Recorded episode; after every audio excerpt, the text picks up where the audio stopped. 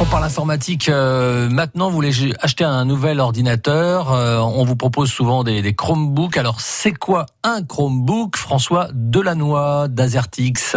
Alors, un Chromebook, c'est une alternative finalement. C'est un PC qui ne tourne ni sous Windows, euh, ni sous Mac OS. Hein. donc, c'est ni un Apple, ni un, ni un PC Microsoft.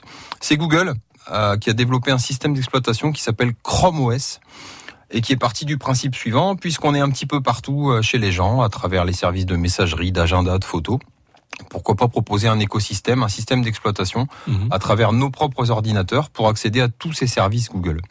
Donc oui, si on si on est euh, on est fan de Google et qu'on est utilisateur de ces différents services, hein, on, les a recités, on, on, peut le refaire. Gmail pour la messagerie, Agenda, Google Drive pour le cloud, Google Photos. Euh, on va là trouver un petit PC euh, bah, qui est connecté à tous ces services-là en ligne et qui permet d'y accéder très facilement. Euh, c'est assez sympathique à utiliser. Les inconvénients. Les inconvénients. Les inconvénients, ça va, ça va, ça va tourner autour du fait d'être connecté, alors le besoin d'être connecté. Euh, si on n'est pas connecté, tout ça tout de suite un peu moins d'intérêt. Euh, L'autre inconvénient, c'est qu'il n'est pas envisageable d'aller installer une application qui nous manquerait. Euh, tiens, bah, j'ai envie de Word. Bah non, ça ah. fonctionne pas comme ça. On utilise uniquement les applications qui sont déjà présentes dans l'écosystème de Google. En aucun cas, on va pouvoir installer euh, installer son, son antivirus préféré ou, sa, sa suite bureautique. C'est pas tout à fait le système Android, mais ça y ressemble. C'est pas le système Android. On peut dire que c'est une déclinaison qui est adaptée à un usage plus bureautique, plus plus typé ordinateur. Mais oui, il y a, une, il y a des similitudes pour certaines personnes euh, qui utilisent euh, leur ordinateur, notamment pour aller sur Internet, comme pour la plupart des, des, gens, ça peut être euh, ça peut être une vraie alternative au niveau des prix. Pas cher déjà, notamment. Hein, c'est un, un, des gros arguments, c'est le prix.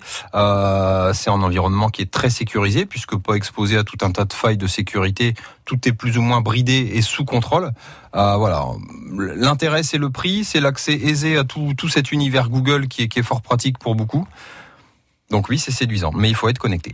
Alors dans les petits prix, on va dire dans les ordinateurs à petit prix, euh, j'ai euh, vu qu'il y avait Windows S. Oui, Windows 10 S. Windows 10 S? Alors c'est un Windows 10 qui a été bridé hein, un, peu dans l'esprit de ce qu'on vient de ce qu'on vient d'évoquer avec les Chromebooks, euh, un peu moins réussi à mon goût dans le sens où quand on quand on va vers l'univers Windows, on a envie justement d'installer des logiciels, ceux auxquels on est habitué, un navigateur, un antivirus, une suite bureautique. Et Windows 10 ne le permet pas. Euh, on ne peut pas utiliser d'autres logiciels que ceux qui sont prévus dans le Windows Store. Donc pas, pas indispensable, ça permet de réduire les coûts. Et ce qui est important de savoir par contre, c'est qu'on peut désactiver ce bridage de Windows 10 S pour le transformer au choix au départ en Windows 10 tout court. Voilà, reste à savoir après si, c'est payant, il y a de grandes chances euh, quand même vérifier hein, quand même alors avant d'acheter un ordinateur euh, pour voir si c'est du Windows 10, euh, du Windows 10 S ou du Chromebook.